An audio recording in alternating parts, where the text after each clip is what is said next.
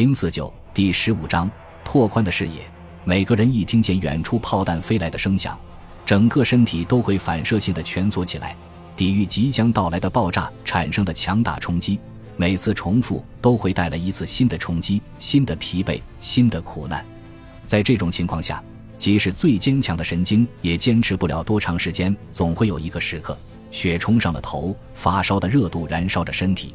神经已经无法再对外界的刺激做出反应，也许最恰当的比喻是晕船。这个人最后会放弃抵抗，不再有力气用背包遮盖自己的身体，以阻挡到处飞散的弹片，甚至不再有力气来祈祷上帝。被子弹打死根本不值一提，你的尸体仍然完整无损。真正让人恐惧的是被肢解、被撕成碎片，甚至被捣成浆糊。这样的恐惧是肉体所不能忍受的。也是炮击给人们带来的最大的恐怖。迪布吕勒在凡尔登战役中幸存了下来，但在1917年的尼维尔攻势中阵亡。无休无止的忍受炮击，比任何其他事情都更能磨损最坚强的神经。法国军事长塞萨梅莱拉是名坚强的冒险家，战前曾坐船环游世界。起初对战争的恐怖似乎无动于衷。他一开始用冰冷而简洁的词语描述凡尔登的炮火、吵闹的夜晚、炮弹。三天后，他在日记里写道：“每天夜间的炮击让我想起埃德加·艾伦坡笔下的噩梦之屋，四面墙壁一面接一面向你身上压下来。”第二天，他又写道：“哦，我多羡慕那些能端着刺刀冲锋的士兵，他们不用待在这里等着被一颗炮弹埋葬。”最后，他承认说。凡尔登真可怕，因为人类在和物质作战，就像在和空气打仗一样。梅莱拉活过了凡尔登战役和剩下的大部分战争时期，但在停战前两周阵亡。随着法军的炮兵越战越强，双方步兵的经历也越来越类似。六月，部署在沃堡周围的德国第五十师的一名士兵描述道：“被迫躺在炮兵交战之间，无所作为的痛苦。”地球上没有什么可以与之相比。双方步兵因为所遭受的苦难类似，居然产生了一种奇妙的同情心。憎恨只是留给敌人炮兵的。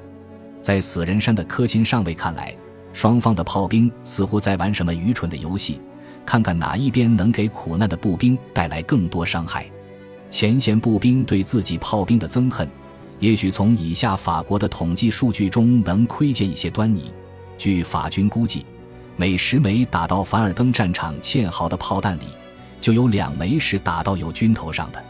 埃利塔迪维尔中士就记载了六月份一发法军一百五十五毫米炮弹如何炸死了友邻部队一个排的七名士兵。我看见连长，告诉他我从后方搬来了一批手榴弹和带刺铁丝网，请示放在哪里。他回答说：“随便哪里吧。”我军炮兵轰炸了我们两个小时。再这样下去，我就带着这个连用这些手榴弹去炸了炮兵阵地。步兵对炮兵的憎恨情感和第二次世界大战期间步兵对重型轰炸机机组的情感是类似的。在步兵的眼中，空军安全地驻扎在远离敌人的地方，在短促的出击中，还把炸弹不加区别地扔在双方部队的头顶上。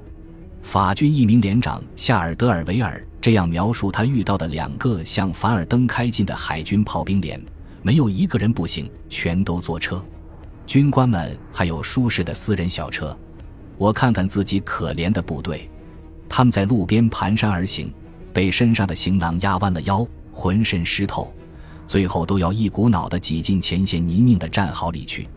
还有些步兵生气的是，重炮兵漫不经心地从他们舒适的掩体里面随意地向自己看不见的目标盲目射击，还不如对刚刚端上来的汤或者一壶酒上心。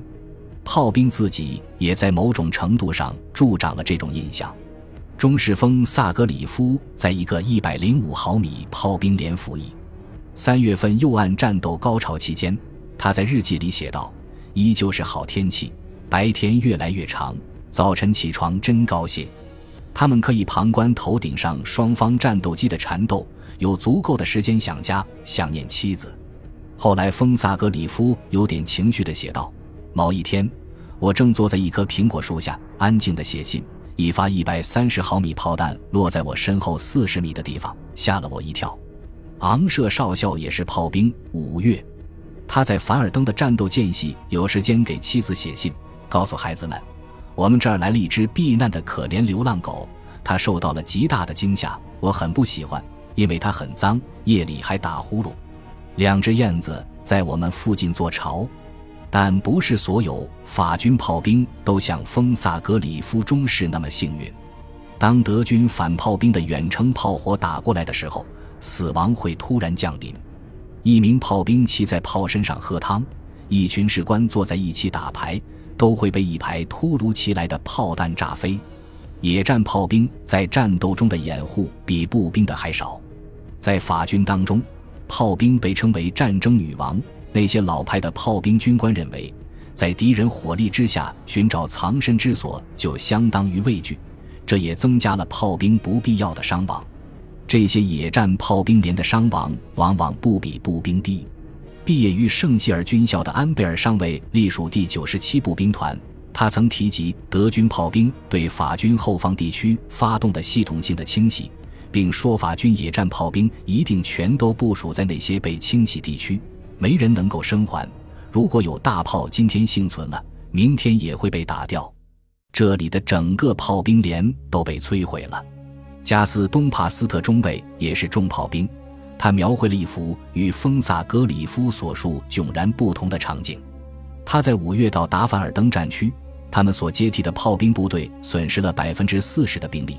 这些炮兵警告说：“如果你也照例在这儿待上一个月的时间。”你们也会损失一半兵力的。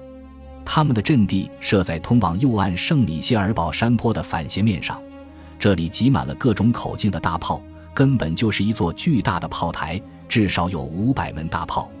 这给德军饱和炮轰提供了极好的目标。任何一颗掉在圣米歇尔堡跟大陆之间的炮弹都不会落空。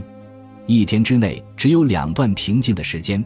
即凌晨四至六点和傍晚四至七点之间，法军炮兵就在这两段时间里像穴居人一样从地下冒出来维修火炮和阵地。除此之外的其他时间里，想从一个掩蔽部跑到二十码外的另一个掩蔽部都需要极大的勇气。夜间，德军不停的炮击从凡尔登过来的唯一一条公路。料到这个时间段，这条路上肯定会挤满首尾相连的运送弹药的车子。这里呈现出地狱般的景象：那些没被炮弹当场炸死的士兵，常常会被冲击波从炮车上掀翻下地，结果被自己的车辆在黑暗中碾压致死。除了不停的炮击、刺鼻的尸臭以及战场的荒芜以外，凡尔登战役的亲历者反复诉说的一个主题是孤立。其程度之深是其他战线的士兵很少会经历的。凡尔登战役是士兵的战役，每当进攻或反攻开始不到一个小时，各级指挥系统就会失灵，即便最下层的也概莫能外。连长跟下属各排之间只能保持着时断时续的微弱联系，而且每次失联往往长达数天。经常会出现一个法军机枪班用两挺机枪在一个弹坑里坚守二百码宽的战线，好几天都和友军完全隔绝的情况。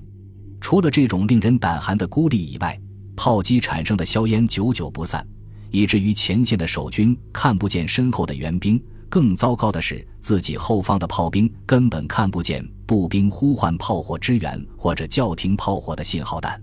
凡尔登战役中有无数的无名英雄。他们像温泉关战役的勇士一样，在某一处炮弹坑里死守不退，直至牺牲。可是既不为人知，也未能受到表彰，因为没有人见证他们的英雄事迹。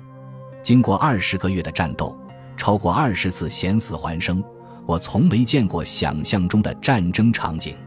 不，这里没有宏伟的悲剧战场画面，没有横扫一切的笔触和鲜明的色彩。这里，死亡不只是一笔一画。实际上发生的只有那些令人痛苦的小场景，在无人知道的角落，你根本就分不清什么是血肉，什么是泥水。在凡尔登战场上，有三类人最无愧于英雄的称号：传令兵、运送食品的军工，还有担架手。有一名驻苏维尔堡的主管全师传令兵的正规军中尉曾说：“那些在危险环伺之下形单影只的人们所表现出来的勇气，才是真正的勇气。电话线往往一铺设起来就会被炮火打断，所以传令兵成了凡尔登战场上唯一的通信手段。各级指挥部里最常听到的命令就是派两名传令兵过来。步兵们躲在相对安全的掩蔽部里，沉默而敬佩地看着传令兵戴着蓝色军帽跳出战壕。穿行于到处爆炸的炮弹之中，这个工作简直就是自杀。传令兵们的尸体排满了前线的各条小道，在死人山上，有一个团在三个小时之内就损失了二十一名传令兵。本集播放完毕，感谢您的收听，喜欢请订阅加关注，主页有更多精彩内容。